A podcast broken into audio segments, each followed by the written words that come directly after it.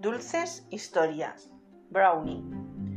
Investigando por las redes y en archivos gastronómicos, he llegado hasta un libro que publicó Fanny Farmer en 1896, donde se cree que está publicada una de las primeras recetas de este simbólico postre.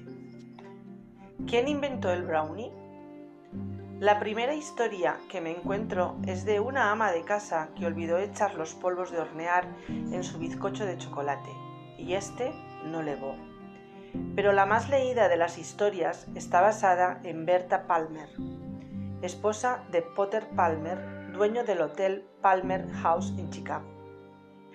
Ella presidía una junta de damas e hizo que el marido pidiese a uno de sus chefs que inventara un postre para los almuerzos que fuese pequeño, servido en cajitas rectangulares y se pudiese coger con los dedos sin que las señoras se mancharan.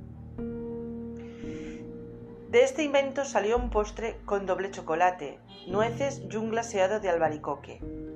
No nació ahí el nombre de brownie, pero sí se sabe que Fanny Farmer fue la primera en publicar la receta en su libro original 1896 Boston Cooking School Cookbook.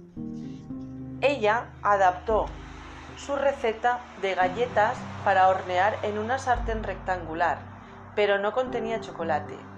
Ya en 1898 empezaron a anunciar los brownies el Kansas City Journal y se hicieron muy populares a mitad del siglo XX en los Estados Unidos y Canadá. Hoy en día se sirven calientes junto con helado de vainilla, nata montada y frutas.